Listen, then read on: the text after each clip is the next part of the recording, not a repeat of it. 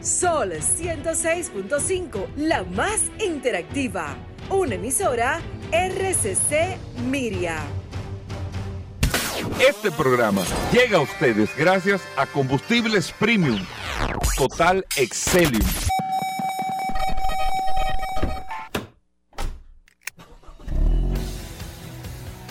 Bienvenidos al programa número uno de movilidad en la República Dominicana. Vehículos en la radio. Bien, bienvenidos a Vehículos en la Radio, amigos oyentes. Gracias a todos por la sintonía, por estar compartiendo con nosotros en el día de hoy. Hasta la una de la tarde, siempre después del sol de la mañana, nosotros compartimos con ustedes todas las noticias y todas estas informaciones relacionadas a este maravilloso mundo de los vehículos, a todo lo que tiene que ver con la movilidad. Hoy este, nos tocó y nos correspondió ayer hablar un poco eh, de este tema que era todavía un rumor, donde lamentablemente eh, se convirtió en, lo que nosotros estamos viviendo en el día de hoy, una realidad, la lamentable eh, pérdida de la situación en la que todos vimos y vivimos cómo perdimos a un gran amigo, en mi caso particular, a una persona sumamente afable y y, de verdad con, cualidades eh, humanas increíbles como Orlando Jorge Mera. Nosotros lamentamos muchísimo en nombre mío, en nombre de todo el equipo de vehículos en la radio, eh, la partida de Orlando, el cual tuve la oportunidad de compartir, no muchísimo, eh, para no tampoco ser exagerado, pero sí compartir en ocasiones ya él como ministro de Medio Ambiente, y había que ver con la humildad y la sencillez que Orlando eh, se manejaba y manejó eh, todo durante el tiempo que estuvo eh, al frente de este ministerio y con todas las referencias que tengo incluso en el aspecto político de parte de Orlando de cómo se comportó y cómo se manejó en cada uno de los procesos que vivió. Triste y lamentablemente termina en una tragedia, eh, en un crimen de esta naturaleza y que lamentamos no solamente todos los dominicanos, sino eh, a nivel internacional sobre el contacto que pudo haber tenido Orlando en sus dotes y en su carrera política, en su carrera profesional. Lo hemos visto también eh, reflejado con todas las notas que se han enviado eh, con el mismo. Yo tuve la oportunidad también con él de compartir ya en el área, si le podemos decir deportiva, que es con eh, los maratones, los medio maratones. Orlando corría, era un corredor, llegó a hacer varios maratones. Eh, nosotros nos encontrábamos mucho a veces en el mirador, en la calle haciendo ruta y él con todo un equipo de corredores que toda la familia de todo lo que corremos nos conocemos, nos saludamos, aunque eh, pertenecen a grupos diferentes, pero era un gran corredor eh, realmente y muy dedicado a este tema y participó en casi todos los eventos de relevancia importantes que habían en la República Dominicana y el cual eh, siempre con un manejo a título personal extraordinario. Y yo quiero con esto darle un abrazo a toda la familia, a toda la familia Jorge Mera, eh, a toda su esposa, a los hijos, a los hermanos, a toda la familia, a todos sus familiares de parte, eh, de manera muy particular y de parte, de, lógicamente, de todo el programa, de todo Radio Cadena, de toda la familia de Sol y de toda la familia de todas las plataformas comunicacionales que tiene Radio Cadena Comercial. Y quería eh, con esto eh, eh, extrapolarme a las palabras que dijo el presidente Abinader en el día de ayer saliendo de su residencia, que se lo comentaba a Paul y a Rodolfo fuera del aire también, como el presidente, de manera como si fuéramos cualquiera de nosotros que estuviese hablando ahí, o sea, sin sentirse eh, sin uno sentir que era tal vez un presidente, sino era un dominicano, un ciudadano que estaba hablando, diciendo, caramba, ¿qué es lo que nos está pasando? Eso tiene muchas explicaciones eh, médicas, clínicas y todo, pero ¿qué es lo que está pasando? Es un accidente de tránsito y es un conflicto de violencia automáticamente. Los vemos en las casas, los vemos en la calle, los vemos en, en el trabajo. Estamos totalmente desbordados con el tema de la violencia. Lo vemos en las redes, en las redes, o sea, la descarga diaria lo sentimos nosotros en el WhatsApp del programa. Es una descarga diaria que nosotros tenemos. Y yo creo que nosotros todos eh, como dominicanos tenemos que sentarnos eh, como a contar hasta 10 antes de tener una reacción que vayamos a tener contar, reflexionar. Yo lo he explicado mil veces aquí en el programa. Con el, caso de un accidente de tránsito, usted choca.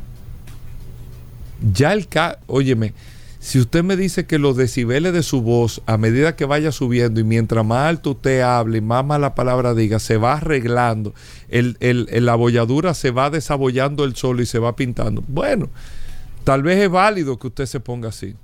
Pero después que el carro está chocado, después que el carro está rayado, ya eso no tiene marcha atrás. Entonces ya de un problema ocasionado por un accidente, una actitud lo que trae es otros problemas adicionales al problema que ya está creado. Que esa actitud no va a resolver ni ese problema y lo que va a crear es otro problema. Entonces, ¿en qué estamos nosotros pensando? Con tantas situaciones que tenemos, en qué estamos, cuál es el desafío que estamos teniendo de estar en las calles. Y hablo directamente del tránsito, donde hay una violencia increíble en nuestro país. Con la violencia del tránsito. Es como salir y todos los problemas que yo tengo, déjame ver cómo yo lo descargo en este desafío que tengo. Si soy el que más bocina toco, si soy el que le tiro el carro arriba al otro, si soy el que tranco al otro a ver qué es lo que tú vas a hacer, que es una de las mayores expresiones que se hace, yo quiero ver qué es lo que tú vas a hacer, qué es lo que tú vas a hacer. Ese reto, ese desafío, sin que eso traiga ningún resultado positivo, todo es negativo. Entonces, si usted me dice que trae algún resultado positivo, yo hasta lo entendería, les repito. Si usted me dice que esa actitud le arregla el carro automáticamente, usted gana puntos y eso le va eh, eh, eh, poniendo la pintura de nuevo al carro o desabollando el carro, uno lo puede entender, pero no. Eso es lo que trae más problemas que soluciones. Una persona tranca a otro en una calle, el tapón, el tapón no va a avanzar.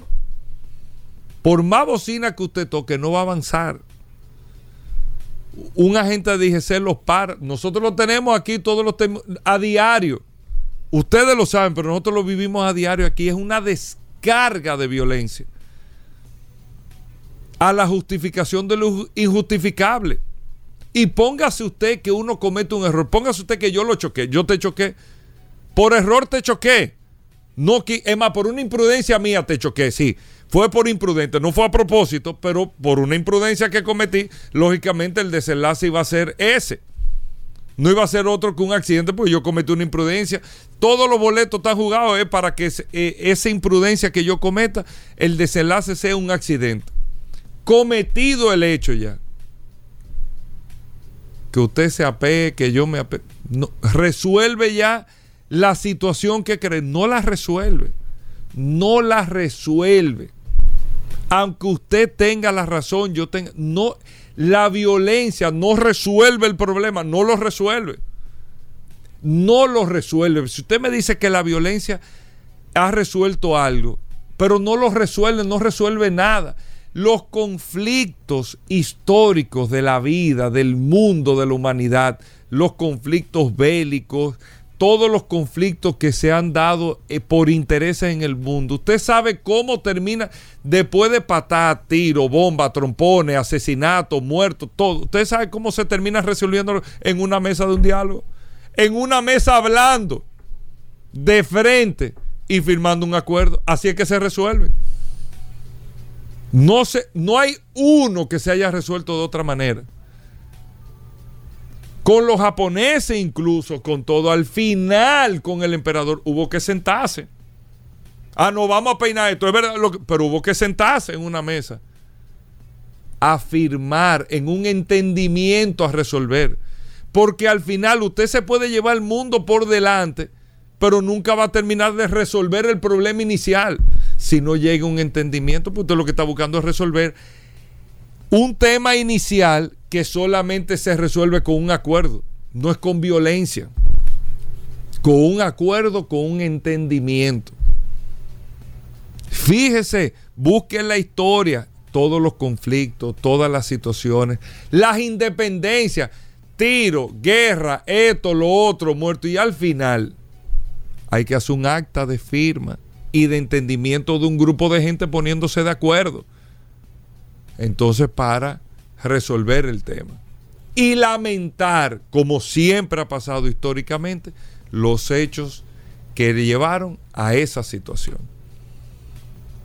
Entonces veamos, amigos oyentes, en esto, el horror que vivimos desde el día de ayer y estamos viviendo en el día de hoy. El horror, el estado de nervio y de horror que ha vivido esta sociedad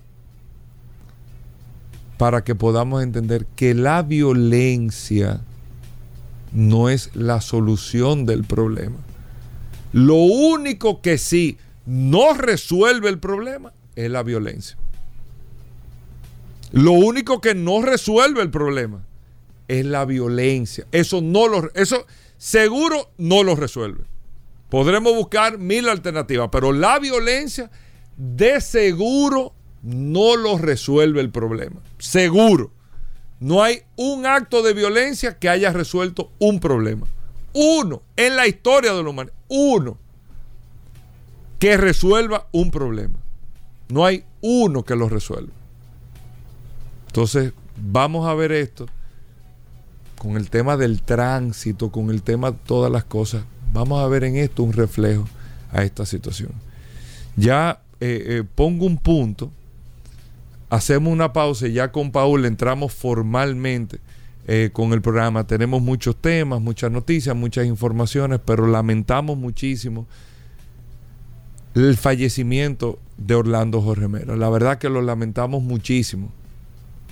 Usted podrá, búsquese el común denominador entre todas las opiniones, porque cuando usted tiene un común denominador, cuando usted tiene, era esto, era lo otro, era fulano, era, usted no sabe al final qué es lo que era realmente esa persona. Y siempre se dan eh, comentarios, opiniones, lógicamente, con el lamento, de manera positiva. Pero el común denominador a Orlando Jorge Mera en todas las opiniones, una persona cero conflicto, sumamente pausada y calmada sumamente pausada y calmada y más que todo sumamente decente. Eso era Orlando Jorge Mera. Y miren cómo pierde la vida dentro de un conflicto. Una persona de cero conflicto, lamentablemente. Hacemos una pausa, venimos de inmediato. Estamos de vuelta. Vehículos en la radio. Sol, 106.5. La, más interactiva. Bueno, de vuelta en Vehículos en la Radio, ya formalmente nosotros iniciamos el programa del día de hoy, agradeciéndole a todos la sintonía. Aquí está Paul Manzueta, a nuestros amigos del WhatsApp, Paul, que están con nosotros como siempre. Gracias, Hugo, como siempre. Gracias por la oportunidad que me das de compartir contigo. Un saludo de manera eh, especial a todos los que se conectan a través de el WhatsApp, eh, la maravillosa herramienta que hemos puesto a su disposición, el 829-630-1990. Un saludo para todos y todas las que están conectadas a esta maravillosa herramienta. Par de noticias interesantes, Hugo Veras. Eh, ayer se estuvo presentando, y me voy en el área de tecnología. Ayer Apple estuvo presentando algunas, algunas novedades de sus equipos y demás. Y estuvo eh, presentando un nuevo software, un nuevo, bueno, no nuevo, sino nuevos eh, procedimientos, nuevos mandatos que tiene el, el, CarPlay de Apple, donde ya ellos están haciendo. Que la interconexión con el, con el carro. Exacto. Ahí está el Android, Android Auto, y, el, Apple CarPlay. Y el, exacto. Ellos estuvieron haciendo una, una leve mejoría donde tú vas a poder tener una serie de aditamentos adicionales a través del CarPlay, tú vas a poder hacer compras, tú vas a poder hacer cosas sumamente interesantes, señores. Y esto es un paso más de lo que nosotros hemos hablado aquí en este programa Vehículos en la Radio, de cómo la tecnología ha ido abrazando al sector automotriz, porque lamentablemente lo que llama la atención de un vehículo es la tecnología y los las automotrices han, han demostrado que no son capaces, porque no es su negocio, de trabajar en tecnología, evidentemente. O sea, lo que está de moda. Las automotrices, increíblemente, Paula, escúchame que te interrumpa, porque nos damos cuenta ahora. Siempre han tercerizado la tecnología. Fíjate en eso. Las automotrices se han dedicado siempre al desarrollo del producto. Sí, bueno, que, sea, es que no es su área. es lo que te digo, pero. Ellos le estaban dando como Lo que pasa es que ahora que más protagonismo de eso. Pero fíjate que si nos vemos la, concepción de la historia, la automotriz sabe el carro que quiere, hace los estudios del tipo de vehículo que se necesita, diseña incluso físicamente el vehículo. Técnicamente hablando, eh, en términos de motorización, en términos de eh, eh, confort, en términos de equipamiento, tiene idea de lo que puede ser o lo que no puede ser y más que todo que mecánicamente se enfoca en la parte más mecánica del desarrollo. Pero fíjate que teniendo esa concepción, siempre terceriza, dice, bueno, yo necesito este entretenimiento, ¿quién me va a desarrollar ese entretenimiento? No lo desarrolla ella, siempre lo terceriza. Yo necesito un motor más eficiente. Fíjate que las implementaciones de motorización eh, no lo fabrican necesariamente las mismas fábricas automotrices. Siempre hay un Bosch o alguien, un tercero, que te da esa implementación tecnológica para que tú puedas mejorar el performance. Claro, lo que pasa, Hugo Vera, es que eh, el mundo de la movilidad ha cambiado. Fíjate que en el tema de los vehículos eléctricos, y vamos a caer de nuevo en el tema, porque tenemos que hablar, eh, nadie habla del diseño. ¿Tú me entiendes? O sea, tú no compras un vehículo eléctrico por el diseño. Tú no compras un vehículo eléctrico eh, por los sillones ni por el interior. ¿Tú me entiendes? Es un negocio totalmente diferente. Es un negocio. Ahora nadie sabe del futuro. No, no, ahora porque anteriormente no era así. No, bueno, pero es que eh, ahí es que viene el tema, es que el, es que el mundo de la movilidad ha cambiado.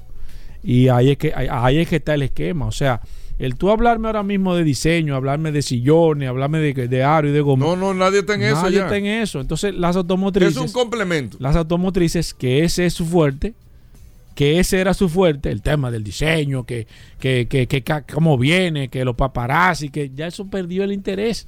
Ya eso no le llama la atención a nadie. Entonces, todo lo que tiene la automotriz, lo que ellos tenían, que era su tesoro, ahora mismo no tienen nada. Porque eso, no, eso ha pasado a un segundo plano, lamentablemente. Y lo que ellos tercerizaban, que es el tema de la tecnología, es lo que se ha convertido ahora mismo, porque nadie vio venir a la tecnología con el, con el auge que tienen, las automotrices tomaron la tecnología como va a darte un valor agregado a nivel tecnológico y se ha convertido en una parte más importante que pueda tener un, vehículo a nivel general. Y fíjese cómo Apple, de manera sutil, eh, y las automotrices no tienen otro esquema que puedan ofrecerle al público, decir, no, yo no quiero ni CarPlay ni Android Auto, yo quiero Chichiwi no tienen opción, tienen que necesariamente hacer una alianza, porque si usted no le pone esto un vehículo, usted puede estar seguro que una persona fácilmente no le compra el carro si el carro no se puede conectar a uno de estos sistemas. Usted puede tener el mejor vehículo, pero si el vehículo lo aísla totalmente de su entorno, usted no va a comprar ese vehículo, por más motor que tenga, por más chulo que sea, usted no lo va a comprar porque usted no se va a desconectar del mundo. Para usted es más importante estar conectado en el mundo completo que usted tener un carro chulo, bonito, con muchísimo caballo de fuerza, porque ya realmente eso ha perdido importancia. Por otro lado, GD Power acaba de comprar una compañía que se llama eh, We Predict. O sea, nosotros predecimos. Señores, es una compañía de tecnología, eh, un software sumamente avanzado e inteligente que trabaja muy bien con los costos operacionales y los costos generales que pueden, pueden presentarse a futuro en el caso de los vehículos eléctricos. para mí ha sido una de las compras más inteligentes que ha hecho GD Power porque está dentro de su de- dentro de su, su negocio vertical que es un negocio de análisis a nivel general de comportamientos y esto le va a dar una fortaleza a GD Power impresionante porque ha aprovechado, aunque le ha costado una cantidad de dinero exorbitante, que uno quizás no lo ve en este momento, pero a largo plazo le puede resultar a que GD Power siga manteniendo la hegemonía a nivel de lo que ellos hacen, de estudios de mercado, de análisis de, análisis de comportamiento del consumidor y demás. Y estos son los negocios realmente viables en la industria que se están enfocando a lo que va a venir a nivel general.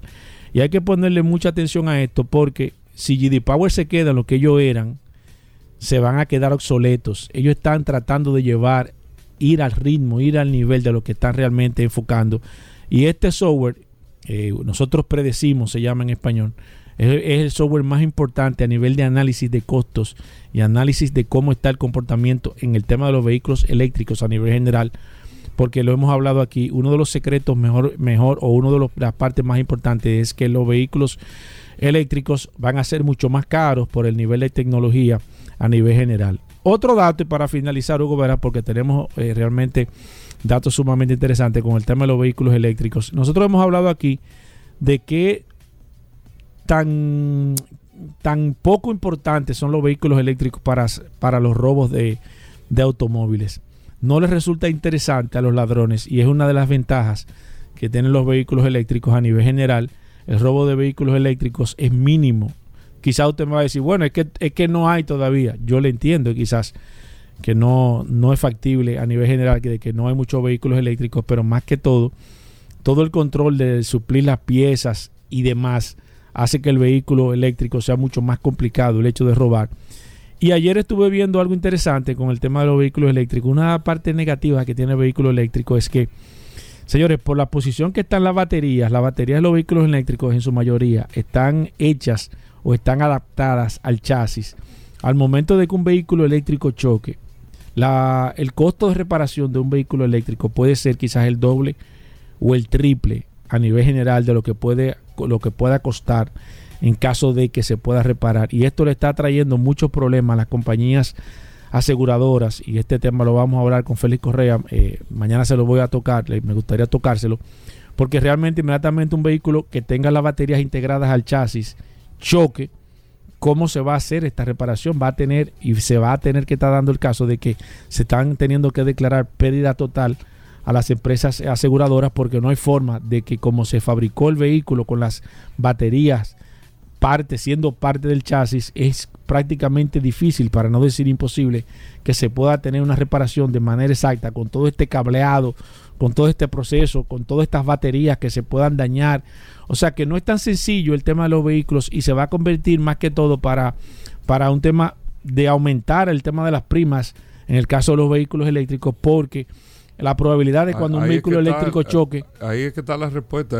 simplemente se encarecerá aún más. se encarecerá y las reparaciones van a ser. Entonces, esto va a afectar a los talleres porque no van a poder reparar los vehículos eléctricos porque se van a declarar pérdidas totales. La compañía de seguro. Dependiendo del nivel del accidente. Sí, yo te digo un accidente que sufra el, el, el Exacto, chasis. Dependiendo del nivel del Claro, accidente. lógico. No, no, porque si es un choque, un guardalodo, no. Claro. Estamos hablando de, de accidentes donde el chasis sufra, se doble, que en muchos casos en vehículos convencionales, cuando el chasis se dobla, ya las maquinarias lo pueden enderezar, pero cuando estos vehículos traigan las baterías o la mayoría traen las baterías integradas al chasis, inmediatamente usted doble el chasis, no va a haber forma de que usted pueda integrar de nuevo esa batería, aparte del costo operacional. A nivel general, hay un tema con esto de los vehículos eléctricos y esto lo vamos a ir viendo, por eso le decimos que todavía hay muchas cosas que no están claras en este proceso y en este tema del futuro de la movilidad. Bueno, nosotros hacemos una breve pausa. Muchas informaciones hoy en Vehículos en la Radio. No se nos muevan. Bien, y de vuelta en Vehículos en la Radio, gracias a todos por la sintonía. Daris Terrero con nosotros, la ley 6317 Daris Terrero siempre nos trae un artículo, una información sobre la ley y es un servicio que se hace para que todos podamos conocer este nuevo marco legal para el tránsito y la movilidad, la, seis- la ley 6317 de tránsito, transporte y movilidad. Daris Terrero está aquí con nosotros, vamos a ver qué tenemos en el día de hoy. Gracias Hugo, gracias Paul, agradeciendo siempre la extraordinaria oportunidad que nos brindan de llegar a toda la audiencia de vehículos en la radio, por acá por la más interactiva Sol 106.5 y este segmento que hemos denominado Dari Terrero hablando sobre la ley 6317, en este que es el mejor programa vinculado a la movilidad, vehículos en la radio. Miren, hoy yo quiero abordar un tema que nosotros hemos sido recurrentes en abordarlo aquí y en todas las, todas las oportunidades que tenemos que que tenemos, todas las oportunidades que tenemos de intervenir eh, con el tema de la movilidad. Y es que este año debe ser determinante para la implementación y sé que así está trabajando la dirección la dirección general de Alianza Público Privado está trabajando conjuntamente con el Intram en la implementación de la inspección técnico vehicular que va a ser un antes y un después en la movilidad en República Dominicana, en la seguridad vial, en la seguridad, en el impacto de la congestión, es decir, en, el impacto en los tapones. ¿Por qué, ¿Por qué en el impacto en los tapones? ¿Por qué en el impacto en la seguridad? ¿Por qué el impacto en la contaminación? ¿Por qué? Porque uno de los elementos que plantea solucionar la inspección técnico vehicular, primero, retirar de, la- de las vías una gran cantidad de chatarras, vehículos que circulan en la vía, pero que no tienen las condiciones básicas para hacerlo. Y esto genera entaponamientos, poca fluidez en el tránsito. ¿Por qué? Porque son vehículos que tienen que andar a cierta velocidad, generan, eh, eh, eh, hacen, ralentizan el tránsito y sobre todo son vehículos altamente contaminantes. Pero ¿por qué la seguridad? Porque la seguridad, porque esos mismos vehículos, por la poca seguridad que tienen, los pocos elementos de seguridad que tienen, se, se constituyen en un peligro para la seguridad vial. ¿Por qué? Porque primero, son vehículos que por sus años no tienen buen sistema de frenos. No tienen buen sistema de seguridad como cinturones de seguridad. Por las condiciones en que está se convierten ellos mismos en armas. Es decir, que un- un- una colisión que pudiera ser pequeña se convierte en aparatosa por las condiciones, por el maltrato, por el deterioro que tiene ese vehículo. Por eso yo digo que esta implementación va a ser determinante para generar cambios significativos en la reducción de los accidentes de tránsito en República Dominicana que se estiman que, se re- reducirán en más de un 30% las muertes por accidentes de tránsito y algunos incrédulos dirán, pero ¿por qué? Bueno, si usted se pone a analizar, si usted se pone a analizar cada uno de los accidentes que ocurren en República Dominicana y se hiciera un levantamiento a través de las unidades técnicas de investigación de accidentes y se determinan las condiciones en las que han- de la- en las que eh, están los vehículos que han sido ac- accidentados, usted va a tener una data interesantísima que le va a dar que esos vehículos al momento de circular no estaban aptos para circular en la vía de República Dominicana. Es decir, pocos vehículos de los accidentados. Me refiero haciendo un examen visual, una auditoría visual.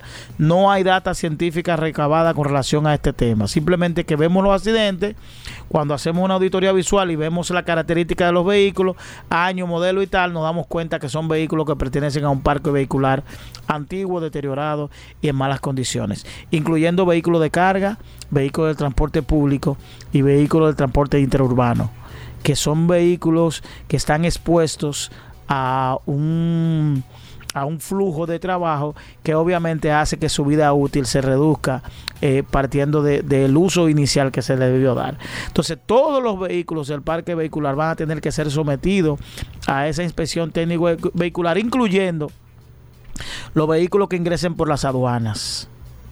Incluyendo cuando usted vaya a hacer una transferencia de ese vehículo, si usted va a vender un vehículo, antes de vender el vehículo va a tener que hacerle la inspección, lo que va a garantizar que quien compre un vehículo, oigan esto, quien compre un vehículo va a tener la garantía de cuando compre ese vehículo, ese vehículo tiene su reporte de inspección técnico vehicular, su revista que indica que el vehículo está apto para circular en la vía. Eso va, va a tener una garantía de la compra que usted va a hacer y sobre todo los vehículos que, que ingresan a las aduanas. Por las aduanas van a tener la inspección también.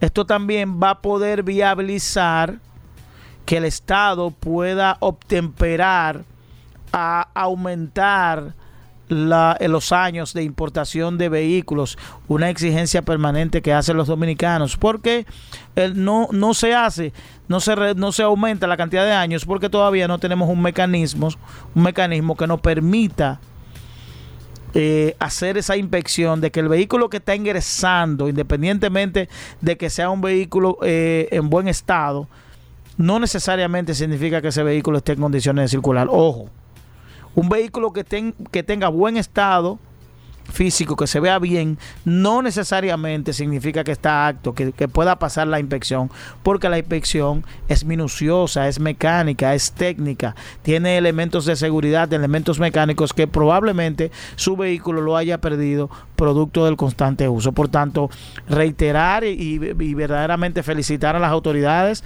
a la Dirección General de Alianza Público-Privado, porque trabajar en esto y generar esta solución va a ser un antes y un después con relación a la reducción significativa de los accidentes de tránsito, de la muerte por accidente de tránsito y sobre todo de la viabilización del congestionamiento en República Dominicana.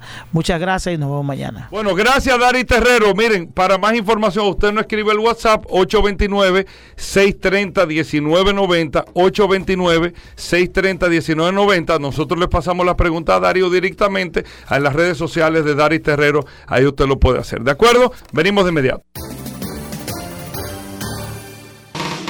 Ya estamos de vuelta. Vehículos en la radio. Sol 106.5, la más interactiva. Una emisora RCC Miria. Bueno, estamos de vuelta en Vehículos en la Radio y como le anunciamos, aquí está Carlos Lara, el hombre gaseoso, el que más sabe Bueno. de gas aquí. Carlos entra hasta por debajo de la No. puerta Sí, sí, sí, sí, del sí. estudio porque Bájale, a, nivel gas, sí. cosa que es el LP líquido. Correcto. Tú lo explicas en su, mil veces. en su estado de almacenamiento de líquido. Exactamente. En su estado natural de gasolina. Bueno, de hecho, tú coges un tanque de gas y lo mueves y sientes como el si líquido, tuviera no, agua. no, el líquido. Como si tuviera líquido adentro. líquido, y líquido. cuando te le echan en la bomba de gas el líquido. El líquido, claro, se contabiliza y se almacena líquido. Mira, para que tú ¿Y veas. por qué como tú lo abres sale humo? Porque a presión ambiente se evapora. Ey, ey, Ey, pero mira. ey, mira. Eh, liquid propane injection. Eso es un sistema de inyección de gas líquida. Líquido. O sea, que, que, con- que va directamente a- al inyector de gasolina líquido llega. En el sistema convencional de inyección multipunto, tú vienes desde el reductor de presión, llega líquido, se calienta, pasa a vapor y de vapor entra el inyector en vapor. En el LPI eh, lo- eh, viene imitando perfectamente el sistema de gasolina, Es como una bomba sumergible. Bombea el, combustible a una presión relativamente baja, unos 60, 80 psi, va a un distribuidor, llega al inyector líquido y pulveriza. Como la gasolina. Como la gasolina. Entonces, el. Que la gente cree que eh, echa chorro de gasolina, es pulverizado. Sí. Entonces, el gas, pa- mira, a- aprendimos algo nuevo, era el gas, yo voy a una estación de gas a echar gas, el líquido que me están echando. Correcto. Se No contabilizan líquidos todo el tiempo. y como dice Paul, ahora, si yo abro el tanque o tengo un escape, sale gaseoso, ¿por qué? Porque a presión atmosférica, Ambiente. ambiente, se evapora, se expande por temperatura. Señores, miren. Miren, para que ustedes vean, ¿eh? Aprendado. Bueno, Carlos Lara, Autotecnigas, primero antes de que, miren, esta sección recuerde que está Carlos Lara con nosotros todos los martes en Vehículos en la Radio para orientarle en materia de GLP. Usted tiene, usted le va a instalar un sistema de GLP a su vehículo, tiene un sistema de GLP, le dijeron que esto, lo otro. Hay, hay tantos mitos y mitos y mitos con tema de GLP y para el uso de los vehículos que por eso Carlos Lara está aquí y además un parque vehicular importante que hay en República Dominicana eh, que usa GLP. Entonces Carlos viene todos los martes a responder todas sus inquietudes de A dar un pequeño aporte, un ah, pequeño de aporte. autotécnicas que son los que distribuyen el sistema Tartarini. ¿Qué Correcto. sistema es este, Carlos? Tartarini fue el que inventó el sistema de conversión. Estamos hablando para 1941. Se, se, se radicaron directamente allá en, en Italia. Ya para los años 1937-39 ellos habían hecho la primera, eh, vamos a decir, los prototipos. ¿no? Pero ya oficialmente en el 41, desde esa fecha, más de 70 años, es que ellos están incursionando. Y es el sistema que tiene autotécnicas. ¿Dónde Correcto. están ustedes, Calle Carlos? Las Javillas, número uno. Eh, esquina Doctor de Filló, atrás de Leche Rica. Al, al frente del play del otro boy. otro ahí. boy. Que Ahí de está. hecho, vuelvo e insisto, que no ha llegado. No, Chico pero llegará en su momento. Yo entiendo, yo entiendo. No se puede perder la fe. Están en Santiago y en Higüey En. Higüey, correcto. ¿Dónde están en Santiago? En Santiago estamos en la, la Estrella Salada, número 60, fre- frente a Radio Centro. Y en, en Higüey estamos en la marginal, ya entre Enrique Motor y, y Multicentro. Te hago una pregunta, Carlos, tú que manejas el tema y ya tenemos en el WhatsApp. Son gratis, son en gratis, el son 829-630-1990, el WhatsApp del programa para que hagan sus preguntas. 829-630-1990. Y muy claro, con el aumento del precio de la gasolina, ¿qué tan rentable es tener un sistema de gas o cambiar el carro a gas? Tú sabes que lo más, lo más idóneo siempre es evaluar, porque claro, cuando tú presionas la gasolina, si tú dejas el GLP en el mismo precio, tú aumentas el margen de beneficio. Pero cuando me refiero al margen de beneficio, no tanto... De beneficio de ahorro. De ahorro, correcto. De ahorro para Ah, el usuario. Correcto.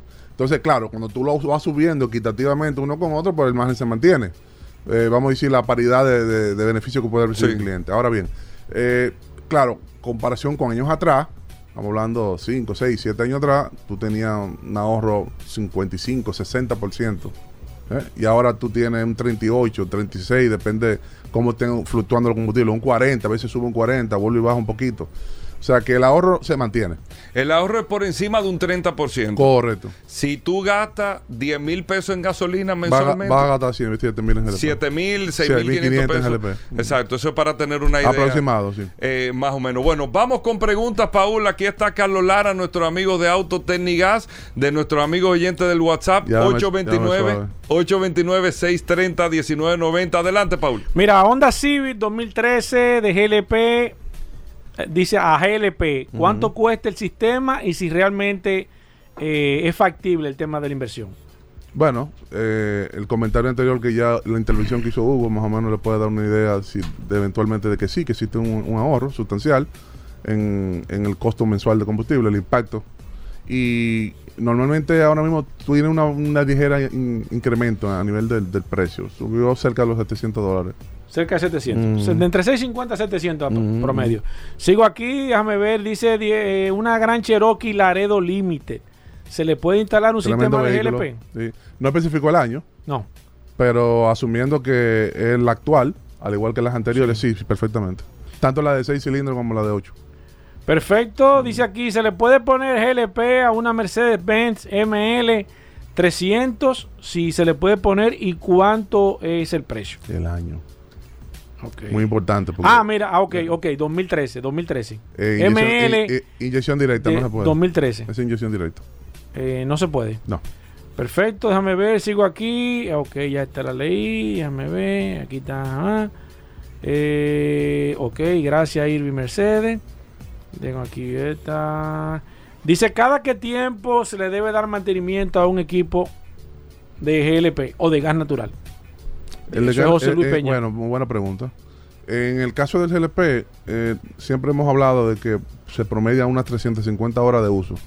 Normalmente el cliente nunca la contabiliza. En el caso de nuestro sistema, que está equipado con un orómetro de uso en gas, él te da un aviso sonoro cuando tú En GLP. En GLP. Cuando- bueno, cuando tú abres el switch del vehículo. Exacto. Cuando ya se aproximan, cuando ya faltan aproximadamente 50 horas, perdona, 25 horas, ya él empieza a hacerte el aviso de que ya debe de ir al mantenimiento con un pip, pip, un, un pito. Cuando llega el momento, entonces cada cierto tiempo él te va mandando un aviso sonoro para que tú vayas al taller. Ok, y, y, y cuando tú vas ahí, ¿qué- ¿qué tipo de mantenimiento tú haces? Ok, me hizo el Todo, todo depende del tiempo que tenga el Yo equipo. solo Eh, acabé de instalar el equipo sí, y... bueno, si, si tú solo acabaste de instalar el Ajá. equipo, digamos, un periodo, lo usual, Ajá. de tres, tres meses, cuatro meses, Exacto. en la media, eh, se revisan los filtros, principalmente el del reductor de presión. En el caso del gas natural, el gas natural eh, es más prolongado el mantenimiento, aunque también se le pone los Ah. mismos 350 horas. Sí. Eh, Eventualmente, el, al no ser líquido, al no tener trasiego como, como el GLP, es más limpio el- el- las líneas, ¿no? Entonces, usa un sedazo en el reductor de presión. que Es más limpio el gas natural. Sí, claro. Claro, en el almacenamiento, en el trasiego, todo. Eh, claro, donde tú echas, lo- las instalaciones son más nuevas, los tanques no son viejos. O sea, si hay esta- estaciones donde haya, vamos a decir, poco criterio de los dueños, puede ser que arrastre, en el caso del GLP, cualquier tipo de escoria o sucio y puede también Del mismo tanque. podría comprometer el, el sistema. Perfecto, sigo aquí. Aquí está Carlos Lara de Autotecnigas. Aquí está Wilson que nos pregunta: eh, ¿se le puede poner gas natural a un, a un Hyundai Elantra 2015 americano? Es muy posible, tengo que validarlo, pero es muy posible que venga con el motor GDI. Eh, ya para, esa- para ese año ya venían ya equipados con el motor GDI. Si el motor no es GDI, se puede convertir perfectamente. Que lo dice, ¿eh? Es bien fácil de identificar. Es fácil. Perfecto, aquí tengo otra pregunta. Dice: Tengo un N20, un Y20, ya 20. y me varía Y20. mucho el gasto de gas. Me da una media de 15 a 18. Sube y baja el consumo. Ujú. Para el experto del gas. Soy taxista eh, y en pista me da 25 o 30 kilómetros. Sí. ¿Está bien ese consumo? Está Carlos? dentro de los rangos. Si tú te fijas que en programas anteriores hemos hablado de eso, han hecho esa misma, se ha formulado esa misma pregunta. Y hay muchas cosas que varían. El tráfico, qué tiempo tú dura parado. Porque acuérdate que cuando el vehículo está parado o tú tienes muchos tapones, la intermitencia en arranca, para, en arranque, para, ese combustible tú no lo mides. Tú no tienes cómo medirlo, al menos que tú mides el hora, hora Exacto, consumo por hora, en vez del exacto. consumo por kilómetro. Exacto. Entonces, tomando en cuenta eh, la congestión vehicular que existe en, la- en el Gran Santo Domingo, eh, entiendo que está dentro de los rangos. A eso súmale las condiciones mecánicas de kilometraje que pueda tener el motor. No estamos diciendo que su vehículo no esté tal vez en No, condiciones pero, óptimas. pero, pero hay que tomarlo en cuenta. Hay que tomarlo en cuenta porque no es lo mismo un vehículo Que de esté- que 50 mil kilómetros recorridos exacto. que tenga 300 mil kilómetros. Exacto. Y también con el tema de mantenimiento. si la compresión tiene- baja, las anillas tienen desgaste, el motor entiende, empieza a consumir un poquito de aceite o mucho y eventualmente todo eso te impacta en, en- en el consumo. En la Sí, eficiencia. en la eficiencia. Es cierto. Mira, aquí está, nos, nos está preguntando David. Te dice: Tengo una Suzuki XL7 2009. ¿Se le puede instalar gas? Sí, adelante, 2009 sí, sin problema. Sí, sin problema. Sí, le invitamos que pase por allá. Perfecto. Ángel Castillo me dice: Tengo una RAV4. ¿A, a qué vehículo es que no se le puede poner gas? Para que Lo- estemos claros. Sí, no, los motores de inyección directa. Que Un son- 99%. De los motores de inyección directa no se convierten. O que, que son, eh, que si yo, yo no sé, ¿cómo yo sé que mis motores de inyección directo no? Bueno, normalmente eh, ya uno sabe por referencia a partir de una producción, a partir de qué año se introducieron. Por ejemplo, Volkswagen desde el 2006, 2007 ya todos los motores son, no se le puede instalar son ningún. motores de inyección directa. Te lo dice también, ¿no? O sea, cuando tú ves, por ejemplo, en el caso de Hyundai o en el caso de Mitsubishi, GDI, Gas Direct Injection, o sea, Ya no se pueden. no, ahí no se puede convertir. Eh, exceptuando para algunos modelos con algunos códigos de computadora, para algunos mercados asiáticos y europeos que se han desarrollado kit de inyección directa, que vuelvo y digo, el ahorro es menor porque trabaja simultáneo. Cada cierto segundo, cada cierto minuto, manda un pulso de gasolina para mantener lubricados los inyectores. O sea, cuando se ha logrado hacer la conversión en motores de inyección directa, siempre se usa gasolina, no es dedicado al 100%. Se, O sea, tú se tienes- mezcla. Tiene, sí, tiene un 10% de consumo aproximado de gasolina. O sea que por, por cada, ponte tú 100, galo- 100, kilómetros, de 100 galones que tú consumas, vas a, con- vas a consumir 10 galones de gasolina. Para ser más directo, eh, como inyección directa, por ¿Cómo ejemplo, así? los vehículos 2022 que están llegando aquí, ahí ¿son todos de inyección directa o no? No, hay algunas, por ejemplo, las marcas chinas todas son, son multipuntos. Aquí no hay motores de inyección directa, eh, marca china. De lo mismo que trae Viamar, de lo mismo que trae eh, Peravia Motor. Pero las marcas tradicionales son casi todas inyección directa.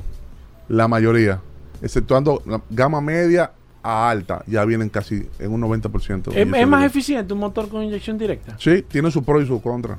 En gasolina, sí, es mucho Sí, no, el, el punto principal, la inyección directa se inventa principalmente para controlar las emisiones.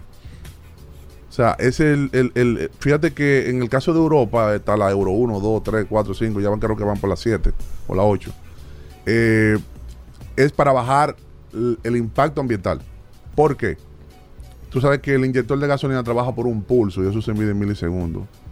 El inyector de, de multipunto, que está en el múltiple de admisión, en la parte de arriba del motor, manda promedio 3 a 4 milisegundos con un motor en reposo, o sea, en idle, ¿no? En idle, perdón. Y, o ralentí, como le dicen. Un motor de inyección directa tiene el inyector dentro de la recámara del cilindro a alta temperatura, por tanto debe de ser alta presión, pero entonces usa la mitad del pulso. Quiere decir que yo estoy haciendo lo mismo con menos combustible. Entonces los fabricantes juegan, dependiendo de la gama de vehículos, con esa, esa posibilidad. Ah, bueno, yo quiero dejarle el mismo cilindraje o vamos a bajar el cilindraje para entonces aumentar la autonomía Que del mucha vehículo. gente dice, ven acá, pero este era de 8 y ahora de 6. Pero, pero, mucho- pero, pero tiene el misma, tiene mejores, mejores prestaciones Sí, con menos, menos, con menos impacto contaminante, indudablemente. Todos los, los motores, eh, EcoBoss, Flex Fuel, todos esos sistemas que hay para el tema de economizar combustible, en ninguno se puede instalar un equipo de, No. de GLP. Muy poco. En algunos mercados, vuelvo y te digo. Por ejemplo, Tatanini desarrolla para un Hyundai Elantra 2022 que viene con inyección directa para el mercado europeo italiano. Eso viene con un código. Sí. La computadora que va para ese mercado va con un código. Si la computadora que va para la República Dominicana importada por Magna Motor tiene el código Y220, el otro tiene Y221, ya la computadora, el sistema no, No funciona. no funciona. Porque tienen parámetros diferentes. Y, eh, y- y viene ya predeterminado con una calibración para una calidad de combustible X. Para no entrar en detalle de que si Exacto. quien tenga mejor octanaje o quien tenga mejor calidad en el combustible. Ahora, el, los motores de inyección directa eh, han tenido su, su problemita de que acumulan en los en la válvula de admisión mucho, mucha escoria de, de la válvula PCB que va recirculando el, el- el motor. En el caso de, de- de la inyección indirecta, el inyector está arriba y siempre se mantiene limpiando la válvula. Entonces se han visto muchos casos con vehículos de menos de 100.000 kilómetros que la- las válvulas de admisión están tapadas, llenas de escoria de, de aceite, de residuos. de residuos. ¿no? Bueno, algunas preguntas más, La- Hugo. la última, La última. la última. Oye, que, que te- tengo el WhatsApp lleno. Mira, Ángel Castillo nos dice, buenos días, me gustaría saber si una RAV4 2015 se le puede poner gas eh, GLP o natural y en cuántos, en cuánto saldría, por favor. Ángel Castillo. Eh, ronda entre los 770 a 800 dólares promedio. Va a depender del tanque que elija, va a depender de las opciones que quieran poner adicionales. Pero, se le puede poner una RAV4 2015. Sí. ¿Y cómo reacciona el carro? Bien. Nítido, ¿Le gusta? Nítido, le gusta. Gaseosa. Bueno, una, eh, Carlos Lara, ¿cómo nos comunicamos contigo? Pa- si tengo un sistema de gas, ustedes lo revisan, le dan sí, mantenimiento. claro, claro. No importa que sea de la competencia. Ok. Nosotros ¿Cómo me podemos darle comunico contigo? ayuda. 809-899-6747. Por favor, escríbeme. 809 899-6747. Y en la oficina, 809-549-4839. 809-549-4839. Hay Correcto. cuatro- 549-4839. Autotécnicas. Gracias, Carlos. Hacemos Gracias una pausa. No se muevan.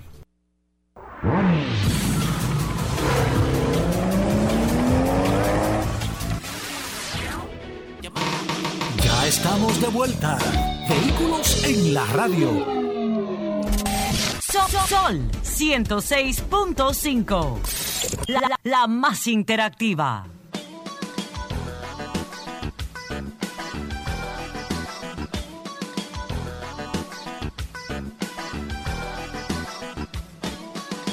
Bueno, de vuelta en Vehículos en la Radio, agradecer a todos la sintonía. Aquí está Roberto Con, después que hablamos de gas, eh, directamente con Carlos Lara, nuestros amigos de Autotecnigas. Ahora vamos con preguntas de mecánica en general con Roberto Con, que está con nosotros siempre aquí, gracias a nuestros amigos de Injector Clinic.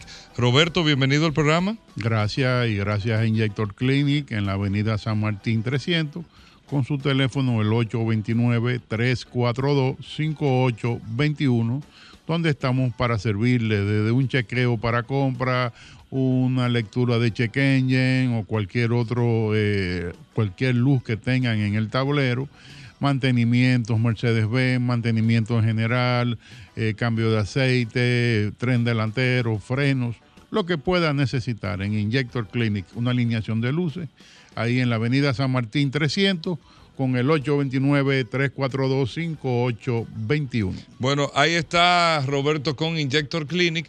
Eh, Paul, a nuestros amigos del WhatsApp que desde ahora nos puedan escribir también y a través del teléfono el 809-540-165. 540-165 es el teléfono de la cabina y el WhatsApp, Paul, para las preguntas. 829-630-1990, 829-630-1990, preguntas de mecánica. Aquí está el maestro Roberto Khan. Bueno, pues vamos de inmediato. Preguntas de mecánica. ¿Sí buenas? Voy con estas. ¿Sí buenas? Hello. Adelante. Sí, eh, es de la radio. Sí, señor. Mira, yo hace días que estoy por comunicarme contigo. Yo tengo una Toyota Prado 2006 que no coge la reversa hasta que no se calienta. Media hora calentándolo y entonces coge la reversa. Eso es una fuga interna eh, de presión en la transmisión. Eso conllevaría un mantenimiento eh, completo de reparación Una de fuga de la transmisión. Una fuga interna. Interna. Sí, señor. ¿Qué puede costar eso más o menos, Roberto? Eh, mira, eso, eh, dar un precio hoy es una cosa increíble porque lo- los repuestos están como en el supermercado, que tú vas toda la semana y tiene otro precio. Pero eso e- estaría en un barrio entre 20 y 35 mil pesos más o menos. Perfecto. Vamos Es con estas y buenas. sencilla. Sí, buenas. Tengo una Kia 2013 y ayer me prendió la luz de- del check engine. Bueno, esa hay que, tiene que ir a algún taller que tengan el equipo y la puedan leer. Si le parece, nos la puede llevar a nosotros y le haremos el servicio. Está bien, pero ¿por qué prende el chequeño? Por cualquier cosa, o sea, desde que le echan gasolina con el, con el motor encendido, prende el check engine. Esa es la más sencilla y la más usual. Que no sé todavía cómo pasa eso en las estaciones, porque está prohibido de hace muchísimo tiempo. Dejar el Eh, carro prendido y Dejar el carro prendido y que le, le- le echen, o igual, el carro puede estar prendido y por alguna razón alguien le abre el tapón, te va a prender el check engine. ¿Y por qué algo Porque el sistema de, de- que maneja los gases del tanque, se- eh, el vacío va a colapsar y entonces va a decir que hay una pieza mala. ¿Tú entiendes? Hay un fallo y por eso te da un check engine. Puede venir también por los catalíticos, puede venir por un fallo en un cilindro, de un coil, de una bujía, puede venir por tantas cosas increíbles, pero lo, lo- lo más comunes son por el tanque de gasolina y por los catalíticos. Ok, eh, que te puede prender el check engine en el tema de un vehículo. Vamos con estas y buenas. Buenas, maestro Roberto. Adelante. Una preguntita. Eh, ¿qué, po- ¿Qué problema podría causar ponerle push button a cualquier vehículo? Más de estos push button chinos, ponerle esos accesorios chinos. Porque me pasó un caso ayer que empezó a dar problema el mío y se me apagó el vehículo en marcha. No Mira. choqué porque iba solo en la carretera. Si- Oye, peligroso. Si se hace, si el trabajo, si la adaptación se hace bien hecha, no debería tener ningún problema. Pero eh, ten, ten en cuenta que no vas a poner alambritos amarrado con la mano porque estás trabajando en el sistema de encendido del carro, ¿tú entiendes? O sea, eh, hay que hacer un trabajo bien hecho, no debería tener problema. Chequea a ver si no fue en los periféricos de, de ese switch que pasó el tema. A poner push button. Pero eso no es algo complicado. No, si se hace bien, ¿no? No, pero tiene, Yo no tiene- que tiene- se le pero podía. no, lo que te- sí se le puede poner a cualquiera.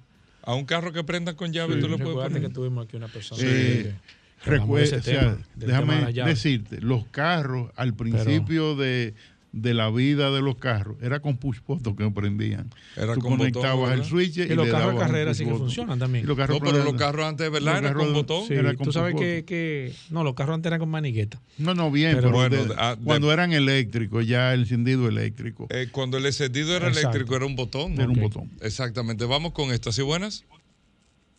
Saludos. Sí, aquí está Roberto Con. Sí, Roberto. Mire, yo en Urban 2006 diésel con el motor ZD30 y cuando me prende el check pierde fuerza o se acelera sola la guagua. Eh, la he llevado a varios sitios, no le leen el problema con la computadora del check y quiero saber si eso se puede llevar allá, qué puede ser eso. Sí, señor, podemos tratar de complacerlo. Lo leen que, allá. Lo que pasa es que en esa guagua, si el problema viene de la bomba de inyección, hay que mm, leerla de una manera diferente y creo que poca gente tiene cómo hacerlo aquí en el país. Perfecto. Vamos con esta llamada. ¿Sí buenas? Sí, buenas. Eh, siguiendo con el mismo tema del encendido automático, yo tengo una Jeep que en ocasiones cuando la enciendo se queda como pegado el encendido y tengo que volverla a dar para que encienda bien. ¿Existe algún desgaste en el botón del encendido automático que provoque eso? Mira, podría ser. Ese vehículo tiene, vamos a decir, arranque automático, que usted presiona el botón y lo deja hasta que prenda. No, no, no. Eh, eh, Es una Jeep Cherokee 2017, una gran Cherokee. El encendido tradicional automático. Sí, pero es que mucho de su encendido usted le da una sola vez y él se queda dándole hasta que el vehículo prenda. Este se le da una sola vez. Me lo está Ok. haciendo ahora. Eso, realmente. Eh, puede ser que se esté quedando pegado el motor de arranque, por eso te oye el ruido. Habría que... que Ahora, en el encendido a distancia no lo hace, señor Con. Sí, ok. Habría que ver si es un, un fallo eléctrico o, o qué está pasando. Puede ahí. ser que tenga problema en el switch también, Sí, Roberto. también puede ser. Puede ser. Eh, me opinando aquí. Gracias, señor. Vamos con la próxima. Vamos con esta. ¿Sí buenas? Hola. Mira que ahorita estaba manejando. ¿Dónde yo puedo llevar la guagua de la transmisión? Eh, Tiene que buscarse un centro de Ah. Gracias por su transmisión. llamada, señor. Eh, que ahora mismo no le puedo recomendar ninguno. Tiene que buscar un centro de, Oye, qué difícil se ha hecho de buscar. transmisiones. No, no, no, ya no, no. No. No, no, no. Y Tinten por ¿Quién? Bueno, pero de que ¿cómo queda tú? lejos. en Puerto Plata. Sí. No de aquí allá Bueno, la si tú vives en. Puerto Plata, No, queda cerca. No, pero es que eh, nosotros no tenemos como un centro así. Tú sabes que aquí hace falta un centro de transmisiones bien en el centro de la ciudad. Sí. Porque es que las transmisiones son caras. Las transmisiones son Eh, caras. eh, sí. Son Pero caras. ven acá, es un nicho de negocio Sí. que está ahí. Aquí, aquí, que- aquí Que hay que no, ¿por montar. qué? Pero tú estás diciendo que no con en la la ¿por qué no? Montar un centro de Porque transmisión. la, eh, hoy en día, o sea, si tú, tú no puedes hacer un, un negocio hoy en día pensando en los carros que tienen 30 años, tú tienes que pensar en los carros que tienen 5 o 6 años y ponerte a reparar eh, esas transmisiones te va a costar un dinero que no lo vas a retornar. Tengo un par de amigos que han incursionado y han tenido que dejarlo porque no hay manera de, de- de hacerle frente. Porque si que han incursionado solamente en transmisión. ¿Pero por qué? Yo no entiendo. Por caro. y Pero difícil. si- pero si hay- Porque si hay están mercado, hechas- ¿eh? No están ideadas de fábrica para repararlas. Pues entonces que tengan transmisiones ahí. Pero nadie No quiere sé. pagar una transmisión 300 mil pesos. ¿Y qué tú vas a hacer con el 350.000 carro pesos. entonces cuando se te dañe? Botarlo. eh, de ahí vienen los problemas. Porque el tema es que si tú tienes un carro que la transmisión a- cuesta 300 mil Bueno, pero pesos. espérate, si una transmisión cuesta 300 Hugo, ¿y mil qué tú vas a pesos, hacer? Pues, Me imagino que el carro cuestará 3 millones. No, no, no, no, no, no, No, no. Lo que dice Roberto es cierto. Lo que pasa es que, pero lo que dice Paul, Porque que tú pero tienes- el carro yo tengo que arreglarlo. Exacto. Entonces empiezan a, eh, con un primo en Nueva York a, a tra- a tratar de traer una transmisión completa. Y, pero No, pero eso no lo hace todo el mundo. todo el Yo creo que hace falta un nicho ahí. Yo creo que hay Bueno, un nicho. dale, Hugo, Paul. Hugo, va- Ve, vamos, va-. Tú, Hugo, eres, tú eres emprendedor, dale, Paul, Sí, que te ayudo. sí, porque aquí hablando los negocios son buenísimos. Sí. en papeles Yo- son yo buenos quisiera, los negocios. hermano. ¿Cuánto cuesta repar- reparar una transmisión a mira, la franca? Mira, una transmisión de esa, eh, el, primero necesitas un suplidor que te supla las piezas y te supla el ¿cuánto- programa. ¿Cuánto cuesta? Porque el tema es el software. Es lo más difícil de todo, el software para tú poder programar la transmisión después que tú la abras a que funcione. Ok, ¿cuánto Entonces- cuesta reparar una Entonces, transmisión? eh, fácilmente tú vas a andar cerca de los 200, 200 y pico mil pesos. Reparar una reparar transmisión. una transmisión de la, de las modernas de hoy. ¿Y cuánto tú te ganas con eso? Eh, pon tú que te 125. ganes te ganes una transmisión de esas 40, 50 mil ¿Qué? pesos tal vez. Como 40 o 50 mil pesos. No, no, no. Esa gente de transmisión se ganan, se ganan el 100%. Por Sí, eso está no, bien. no- no reparan eso. Exacto. Sí, buenas. Buenas. Sí, aquí está Roberto Con. Bien, Roberto, deseo saber, so, aquí eh, estoy en Santiago, disculpen, cuando digo aquí, aquí hay dos plantas que supuestamente tienen gas GLP con un supuesto aditivo adentro. Ok. Explícame. eso. Bueno, eh, mira, nosotros hemos tratado de, de investigar cómo ellos le ponen el aditivo y no lo hemos podido conseguir. Porque imagínate, eh, quien suple la planta viene un camión con el gas líquido ahí adentro. Ese, ese gas nadie le ha puesto la mano y se lo bombean al tanque que tiene ese señor ahí eh, para di- distribuirlo. Eh, yo quisiera que ellos nos nos explicaran alguna vez cómo le ponen el aditivo, ¿tú entiendes? Sí, bueno. Bueno, vamos con el WhatsApp 829-630-1990.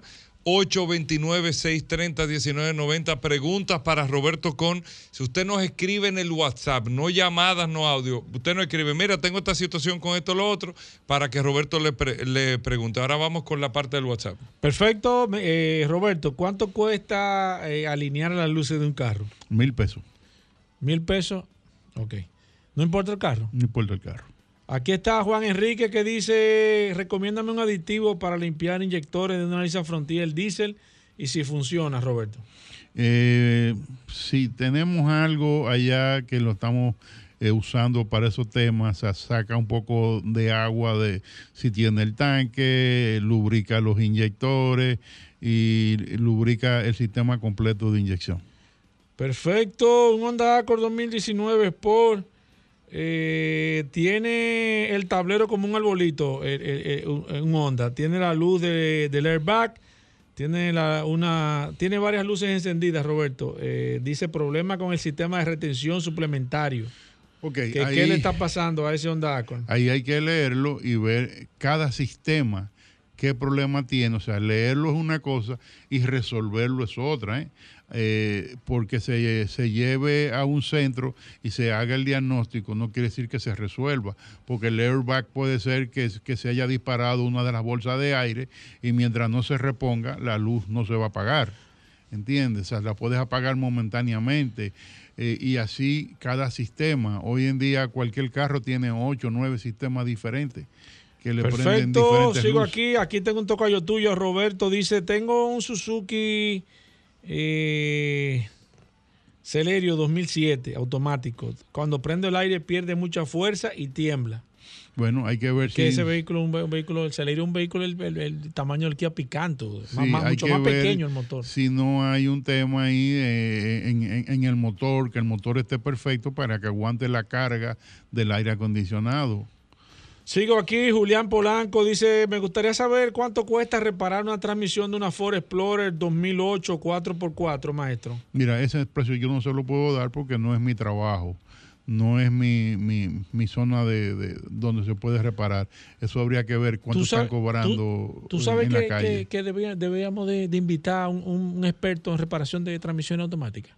Sí, vamos a invitarlo un día a para buscar- saber el tema de ¿tú los precios. alguno, eh, buscar uno bueno para que hablemos de, ese, de esa información, para, Sí, para sí, que hablemos sí. de eso. porque- Solamente de transmisión. Transmisión. Un día de sí, Porque es que transmisión. los mecánicos, la, la transmisión es una especialidad, Hugo. Sí, igual que Ah, los frenos. ali- no, bueno, los frenos no. Más que los frenos. Los ¿Qué es lo más no tanto. complicado? ¿Una transmisión o un motor? Una transmisión.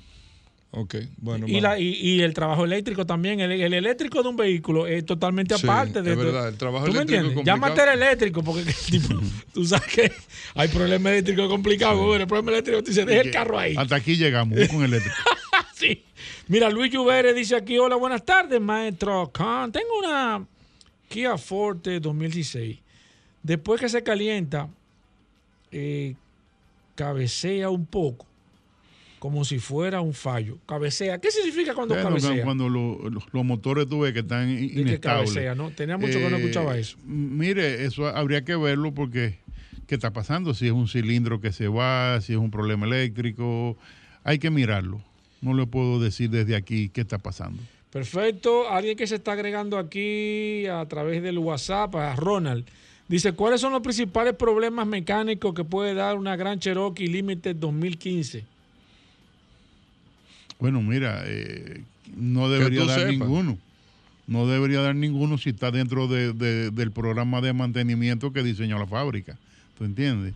Eh, si tiene un lodo dentro del motor, puede haber muchos problemas. Si, si le dan un golpe y, y bota el aceite, es otro problema. O sea, son cosas, pero no hay nada prescrito. Josué de la Rosa dice, hola maestro Khan, usted que lo sabe todo, No. mi Toyota recomienda un aditivo MMT. ¿La gasolina de este país tiene ese aditivo? Su Toyota recomienda un aditivo MMT. No Ajá. sé. No. No, no, tengo No conocimiento había al respecto. escuchado eso tampoco. Por eso que eh, por eso que él dice que lo, que lo sabe todo. No, no, yo no lo sé Eh, Ah, mira, el señor de Londaco, maestro, dice que si puede pasar por allá para tú le eches un ojo con el tema todo. de- Claro que sí. de, lo, de, lo, de- de lo que está encendido. Alguien que está aquí nuevo en el WhatsApp dice, tengo una RAV4 2007 y me prende el, el, el 4WD. ¿Qué puede estar pasando? Ok, en muchos de los casos, no digo que sea el caso de él, eh, eso, eh, los, los 4WD funcionan con un motorcito eléctrico que saca y entra el, eh, un- una, vamos a decir, la función del 4x4. Y en muchos casos los alambres se sulfatan, el motorcito se pega porque está expuesto al ambiente. Casi siempre es problema con el motorcito. Déjame tomar esta. ¿Sí, buenas? Hola. Sí, bueno. Aquí está Roberto Con. Una pregunta para el señor Con, por favor. Aquí Adelante. Cuando yo, le- cuando yo le echo eh, combustible de- del regular a, a un, a un Corolla que tengo 2009 y mantiene un fallo constante, por eso también puede prender el check-in, por favor. No debería. No debería. No. Porque mantiene, entonces man- eh, prendió el check-in y mantiene un fallo y alguien a mí me dijo que, que podría ser por el combustible que le estoy echando, que es regular. Y cuando usted le echaba el bueno, no hacía eso, don. El bueno. No, no, no hacía, no hacía ese fallo. pues no de bueno. Lo primero que tiene que hacer es primero leer el check, a ver por qué está prendido.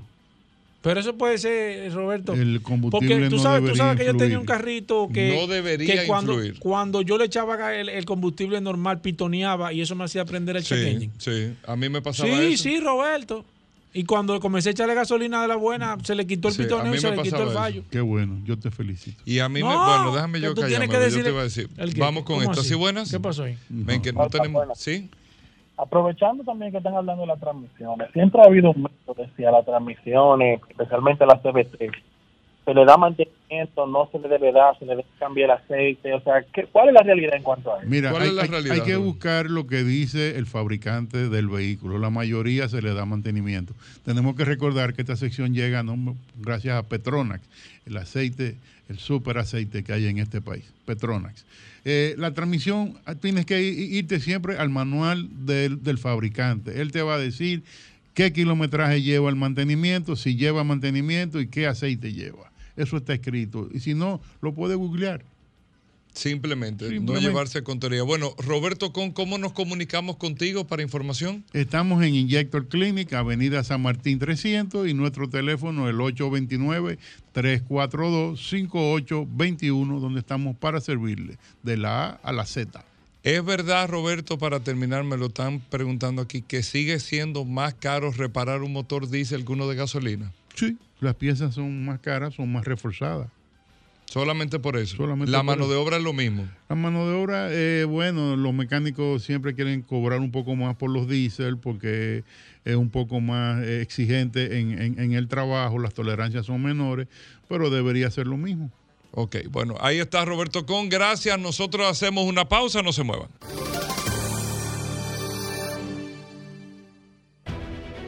Sol 106.5, la más interactiva. Una emisora RCC Miria. Ya estamos de vuelta. Vehículos en la radio. Bueno, amigos oyentes de Vehículos en la Radio, aquí en la parte de las curiosidades de Ay, este Hugo. espacio Vehículos en la Radio, la gente esperando a Rodolfo Ay, Hernández Hugo. que está con nosotros preparándose para la feria del Banco VHD, el hombre de Magna Oriental y Magna Gascue de autos clasificados.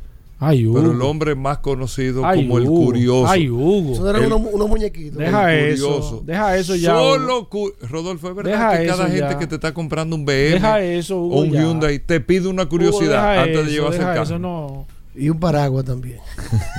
Yo te estoy diciendo. Tú no ves lo que te estoy diciendo, Hugo. Tú no es sabroso. Ah, Eso es lo que te pasa a ti. Te pones sabroso. Bueno, Rodolfo, bienvenido. Saludando como siempre a todos los radios que escuchan de Vehículos en la Radio. Gracias Hugo Vera, gracias a la Resistencia Mansueta por No ayudarnos a Hugo. mejor el día de hoy. Recordarle a todos que Magna tiene su nueva casa en la zona oriental, en la San Vicente de Paul, esquina Doctor Octavio Mejía Ricard. Ahí tenemos un showroom totalmente climatizado de la marca Hyundai, BMW y Mini, con nuestros teléfonos 809 591 1555, nuestro WhatsApp 809 224 2002, una amplia exhibición de la marca BMW. Tenemos allá en Mano Oriental Vallato clasificados X525D de dos filas, X525D de tres filas, X5 en package. Tenemos también la X3 en package. Tenemos la X1. Todos esos modelos están en exhibición el día de hoy, que usted puede pasar a verlo, hacer su test drive, pedir todas las especificaciones y va a tener la asesoría de un asesor de negocios totalmente certificado por BMW Internacional. También tenemos de la marca Hyundai para entrega inmediata los camiones H100 de 10 pies en cama, en chasis y con el furgón que usted necesite. Nosotros se lo enviamos a hacer según sus especificaciones. Allá también tenemos este camión H100 de 10 pies en cama desde 21.995 dólares. Tenemos también la nueva Hyundai Staria, que es la siguiente generación de las H1 de carga. También tenemos de pasajeros y carga y de pasajeros automáticas y mecánicas. Estos tres modelos, los tres están en exhibición. Disponible en- entrega para inmediata. entrega inmediata en Mana Oriental, vaya otros clasificados. La verdad que a mí me gusta la Staria. Es muy atrevido modelo el diseño, muy, moderno, exacto. Muchas personas piensan que es eléctrica por el diseño que tiene tan futurista. Y recuerden siempre con la mejor garantía que ofrece Hyundai, que son tres años o 100 mil kilómetros. Y en los vehículos, en las Jeepetas y las SUV, libre de kilometraje. ¿eh? Y en BMW, cinco años de garantía o 200 mil kilómetros. Y los primeros tres años o 40 mil kilómetros todos los mantenimientos incluidos.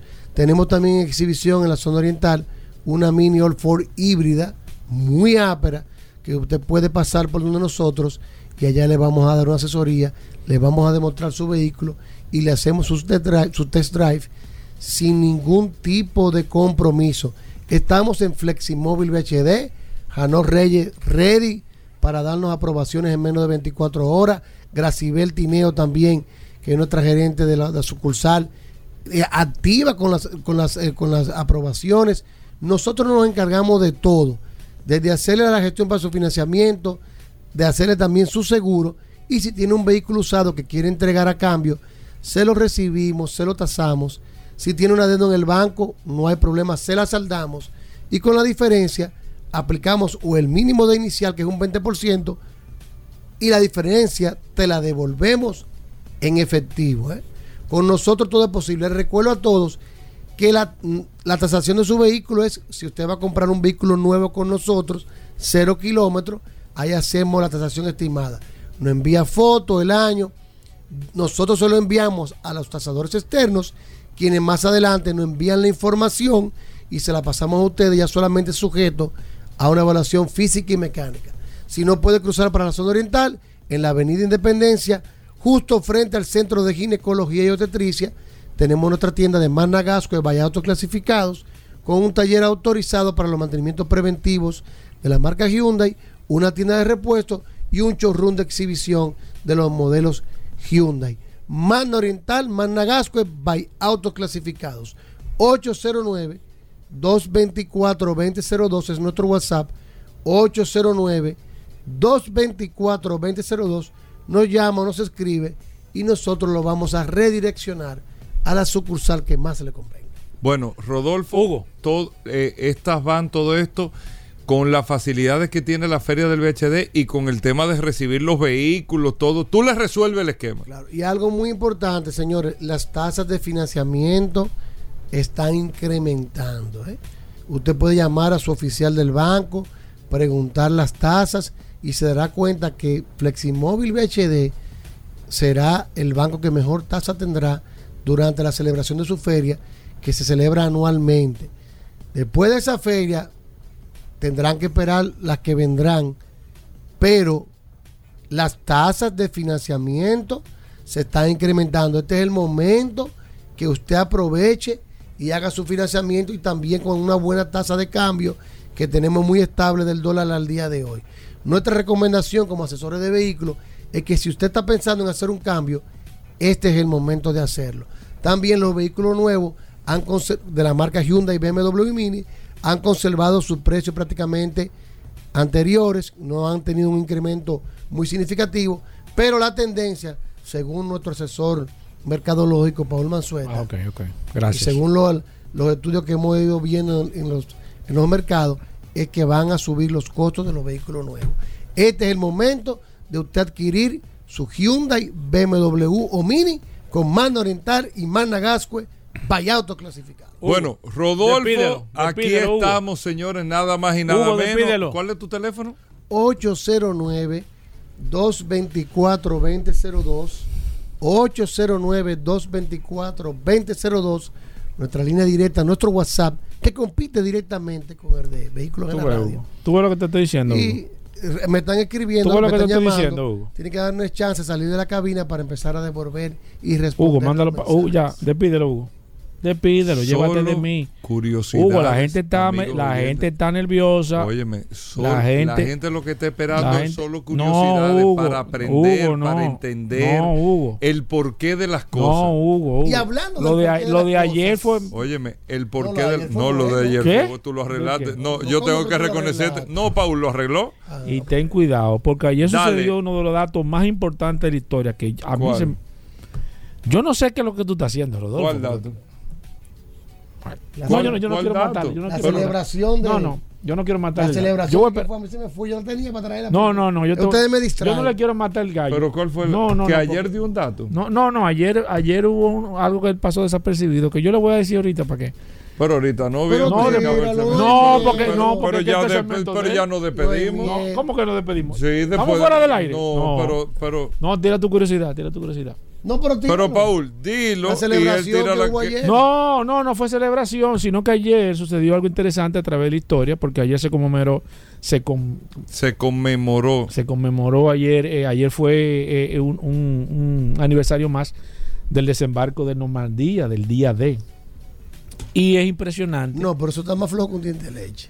No, y es impresionante. No, no, este vehículo en la radio, gallo. Sí. ¿eh? No, no, no. Si usted quiere, yo, no. le, yo hablo con pantaleón no, para imágenes de nuestra historia. No, no, no, seguimos. Vamos a hablar de la curiosidad del día de hoy. Ustedes tienen que. Vamos a hablar de la curiosidad del día de hoy. Ustedes tienen que, que tirar páginas, señores. Pero páginas no, viejo. Este uno, vehículo uno, de los, radio. uno de los eventos más importantes. Pero este vehículo en la radio. Uno de los eventos más importantes porque el sector vehículo movilidad jugó un papel sumamente importante. No, los anfibios ahí. Los anfibios. Y marcas. Lo que jugaron importante fue lo que mandaron adelante a Y marcas, por ejemplo, como Porsche, que yo no tenía la, la, el dato. Porsche, Hugo, verás que yo no se tenía la información, pero Porsche llegó a fabricar un tanque de guerra. Fue uno de los principales vehículos que se utilizó en ese desembarco, que en, se utilizó en la guerra de Normandía, el día de la operación Overlord, como se llamó en ese momento. Y Porsche estuvo eh, eh, comandando con tanque de guerra. Yo no sabía que Porsche había no fabricado. Dato, no, pero por eso dicho te... aquí, porque no escuchan. Eh, Rodolfo. En armamento militar. claro. Rodolfo. que tú habías dicho que Porsche. Yo no sabía eso, bien. Sí, pero, yo tampoco sabía. Él pero, estaba vinculado sí. a, a, a, los alemanes. Yo no sabía. Ayer estuve viendo sobre. sobre porque es un dato interesante. Fue un, uno de los eventos más importantes que ha tenido el, a nivel bélico. Y Porsche tuvo la oportunidad, y yo no sabía, y no sé si hay todavía, en, en, en, de hecho, Porsche llegó a fabricar tanques de guerra a requerimiento de los, de los alemanes en ese momento porque eh, aunque sabemos que muchas marcas estuvieron involucradas en este caso, Bueno, por ejemplo. todas las marcas Pero- eh, pero- prácticamente del mundo se abocaron Sí, fue al área militar. Pero en ese momento y en la guerra de Normandía, Porsche tuvo una, una- una actuación interesantísima. No sé si hay todavía, y me gustaría saber y, si- ver si, si, si Jacintico tiene oportunidad de ver, de que, de que Porsche fabricó tanques de guerra eh, que con una, con una, una, una idea. ¿Qué es eso? Rodolfo, Eh, ah, ¿Qué es perdón, eso? perdón. Con una, con Sí, una, no, con una, con unas, eh, con unos, unos tanques de guerra sumamente característicos. Era, era unos modelos muy raros y, y, y- y entendía que Porsche no estuvo de manera directa. Sí sé que ellos fabricaron algunos tipos de, mo- de motores y Sí, eso y demás, más pero, seguro, sí. pero tanques de guerra no. Y también Volkswagen Hugo Vera, que también estuvo involucrado con unos vehículos competencia de la marca Jeep. No sabía que Volkswagen había hecho vehículos para competir con la marca Jeep porque los americanos tenían Jeep, evidentemente. Y los alemanes le exigieron a, a, a- a- Volkswagen que le fabricara un vehículo que compitiese de manera 4 directa por 4 de manera directa. Es una voz en off, en off que hay aquí. Que compitieran de manera directa y llegó a fabricar vehículos Jeep, vehículos muy parecidos, que era la competencia. estilo. Sí, que era la competencia de Jeep en, la, en, la, en el chasis de los cepillos, pero era un vehículo también muy parecido. Bueno, que eso es, entonces era. Ferdinand Porsche también, porque Eh, él fue que bueno, desarrolló que todo eso. está preso eh, por pero eso no, mismo. Ferdinand, no, tú estás pronunciando mal. Por eso fue que cayó preso. Fernandín. Fernandín. Por eso fue que duró dos Dale, años preso. escúchame, que eso fue un paréntesis. Dos años preso le dieron los aliados a Fernandín Porsche. ¿Cómo así? Claro, yo lo dije aquí. ¿Cómo así preso? A Ferdinand. A Ferdinand Porsche pues, lo- lo- los aliados lo acusaron y tuvo preso durante dos ¿Cómo? años. ¿Dos años? Claro. Eso no lo sabía. Ah, pues no lo sabía. No, no, pero está bien. Pues yo pero lo dije aquí, estamos lo que pasa es que aprendiendo. te Ya, ponen el eh, celular. lo que yo dije fue un comentario. Da, da No, tu no, no, si curiosidad. no lo sabía, por Eh, favor, No, no, suelta. no, no, no, No, no, no. no. No, No, vemos no, mañana. no. Ven que está No, este no, no tiempo vemos, aquí, no, no. está el tiempo Por ahí. eso- Eh, Nos eso era vemos que no- mañana. eh, por eso era no, que no, no no, quería no. decir. Han violado la sola curiosidad. Nos vemos mañana. no, Llévatelo, no te por- vayas. No, Rodolfo, espérate. Rodolfo, veo que te lo están los minutos Te aquí. lo dije, Hugo, te lo dije. Tú lo que te estoy diciendo. Por eso es que no me gusta dar información, porque que mira, ya se ofendió. Ven, ven, ven, ven, ven, ven. No, es Rodolfo. Hugo no tiene Rodolfo, nada, que me Hugo. quedan los minutos, ven. Hugo no tiene nada, Hugo. No, yo te Claro estoy diciendo. tiene la no tiene nada. Hugo, Es que no, ya él no. sabe que No. fue un golpe muy duro que le di. Por eso es que no me gusta dar la información. Porque es que le va a venir ahora con una teoría, una cosa. Mira, decirte que no Volkswagen, sino la planta de, de producción, la planta de producción. sí, sí, claro. Porque acuérdate que el Volkswagen, el Volkswagen fue el, el auto del pueblo diseñado eh, eh, por Adolfo Hitler y después na- nace como marca, como, como fábrica Sí, tradicional. claro. Ya se devolvió Rodolfo. Ven, ¿qué tal los minutos? Vamos, solo curiosidades. No. Ey, no vuelva a hacer eso, viejo. Porque No, tú- porque- Pero el problema es que ustedes, yo les dije a ustedes que, que le iba a dar información después de. Atención. No, no, no. Ven, Lo que El pasa, departamento en contra Ven, de. vamos, vamos, solo curiosidades. No, porque ya mira, se me olvidó lo que yo iba a decir. ¿Cómo se te olvidó, viejo? Ven, Rodolfo. Hugo no trajo ven. nada, Hugo. Lo que pasa es que fue un golpe muy duro. No, Él va a venir con una. vamos. No, no, no. Yo, no, es más, no, déjame no, irme yo ahora. No, la, curiosidad que yo tenía la voy a dejar para mañana. Que tú no. ¿Cómo dala. Vamos Pero- a hablar de un tema Dala hoy. Dala hoy. que nos pasa mucho a menudo y no entendemos de qué se trata. La hipnosis de carretera. ¿Tú sabes lo que es eso, Gobera? Bueno, eh, es un tema, es una condición del sueño. ¿Tú vas a hablar de eso? Es el tema que no es una condición del sueño. La gente confunde que se está durmiendo con la hipnosis de carretera, también conocida como fiebre de la línea blanca, que fue este término, cuando tú te quedas embelesado. ese término se empezó a utilizar en el año 1921. Tú estás adivinando, Hugo. Deja No, que- espérate, que Deja que es un estado es, es un estado en que la mente consciente del conductor eh, con- del conductor, perdón, que ya estoy hasta fisno, está aparentemente totalmente enfocada en otra parte con el proceso el procesamiento aparentemente directo de la masa de información necesaria para conducir con seguridad. Por ejemplo, tú andas conduciendo, Cuando tú te quedas pero tú embelesado. caes como en un, en un estado de hipnosis Sí, sí. donde tú inclusive cuando llegas al sitio ni te recuerdas lo que pasó en el trayecto. Eso se conoce Eso pasa como muchísimo. hipnosis de carretera o línea de fiebre de la o la fiebre de la línea blanca, en donde los conductores que también se le como, como me dormí con los ojos abiertos, Ajá. pero es que ya tú tienes una memoria muscular del cerebro que va mucha gente va eh, se traslada directamente todos los días a un mismo sitio y lo hace de manera automática.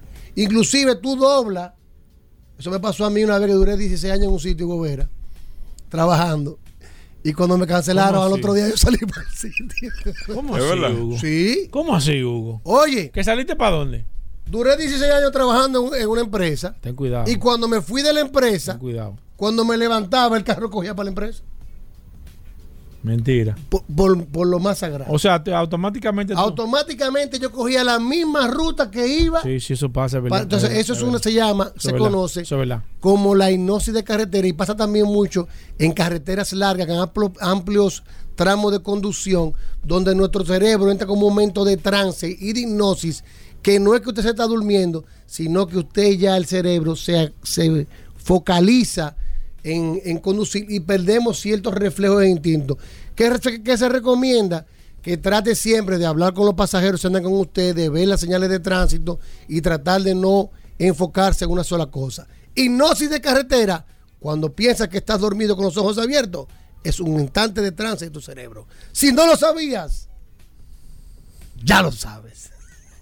Yo te di- había que dejarlo. yo te- yo te dije- yo te dije que yo me iba a. Señores, nos vemos mañana. Yo te dije que me iba a. Combustibles Premium Total Excelium. Presentó.